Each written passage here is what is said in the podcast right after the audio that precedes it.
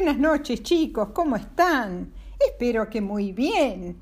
Bueno, eh, el cuento de hoy eh, es un cuento que me pidió Salva hace un tiempo y que tiene que ver con la creación del mundo. Y también este cuento está dirigido a un nene que se llama Tommy, a quien también le interesa la creación. Eh, me voy a referir al primer libro del Antiguo Testamento que se llama el Génesis. Génesis quiere decir comienzo, principio. Y eh, les voy a contar el capítulo primero, que en una versión para chicos.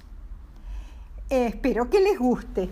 Y después me voy a referir a el Shabbat que está basado en eh, el primer capítulo del Antiguo Testamento.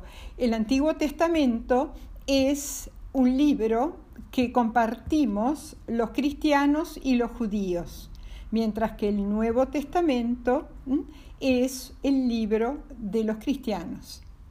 Comencemos. En el comienzo de todo no había ni tierra, ni cielo, ni plantas, ni animales. Y luego Dios habló en la oscuridad y dijo, quiero que se haga la luz. E inmediatamente se hizo la luz y la oscuridad se dispersó y se vio el espacio. Es bueno, dijo Dios. De ahora en adelante, cuando haya oscuridad, será la noche, y cuando haya luz, será el día. Llegó el fin del día, y pasó la noche, y luego volvió la luz. Era el primer día. El segundo día, Dios hizo la tierra, y sobre ella puso un amplio cielo azul la miró, miró la tierra, miró el cielo y admiró su creación. Y dijo, es muy buena. Y este fue el final del el segundo día.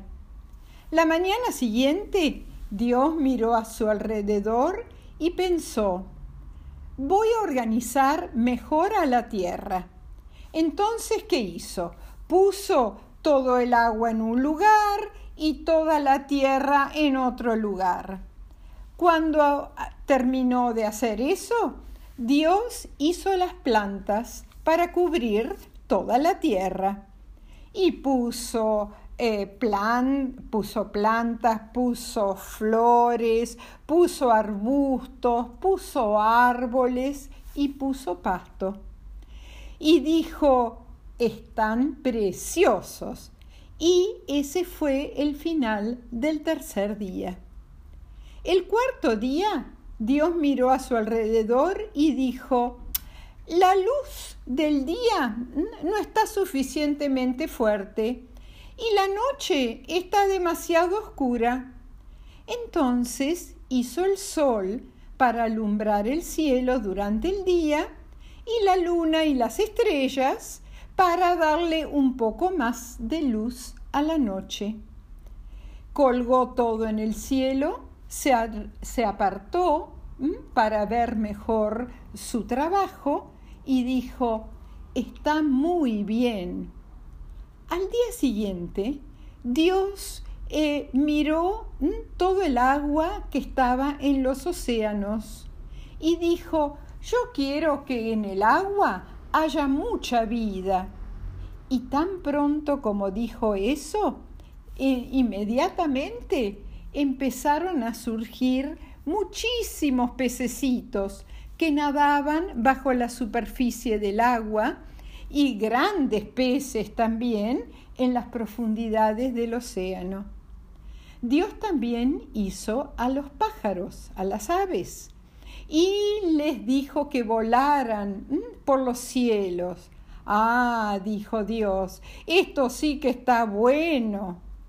Al, anochecer eh, cayó la oscuridad sobre las aguas, el cielo se oscureció y fue el final del quinto día. El sexto día Dios eh, agregó las criaturas, hizo los animales eh, como los leones, los tigres, las jirafas, e hizo también animales más domésticos como las vacas, los caballos, las ovejas. Hizo todo tipo de animales, desde los más chiquitos como las hormigas hasta los más grandes como las ballenas.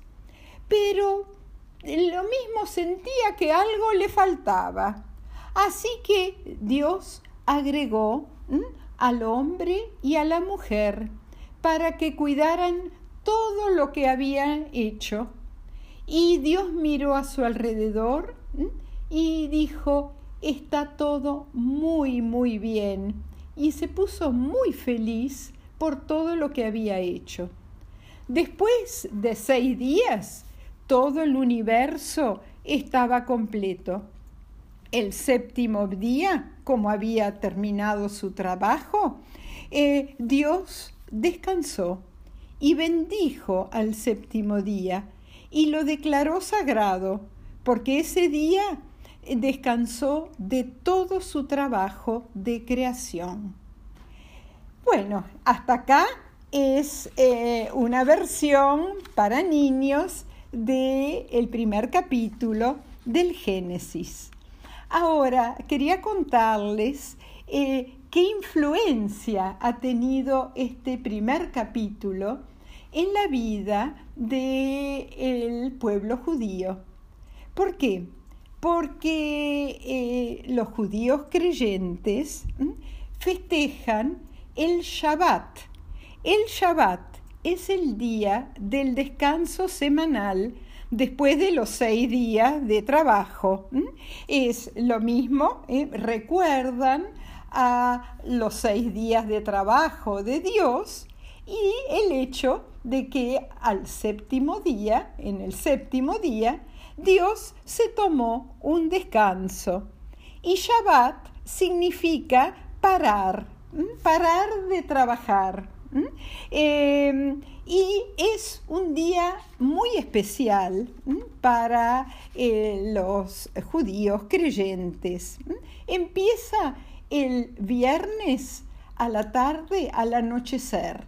Antes han preparado la comida, eh, eh, arreglan toda la casa, preparan las velas, que son importantes, se visten de ropa linda, de la mejor ropa, y entonces en el anochecer del eh, viernes ya empiezan a prepararse eh, para el Shabbat.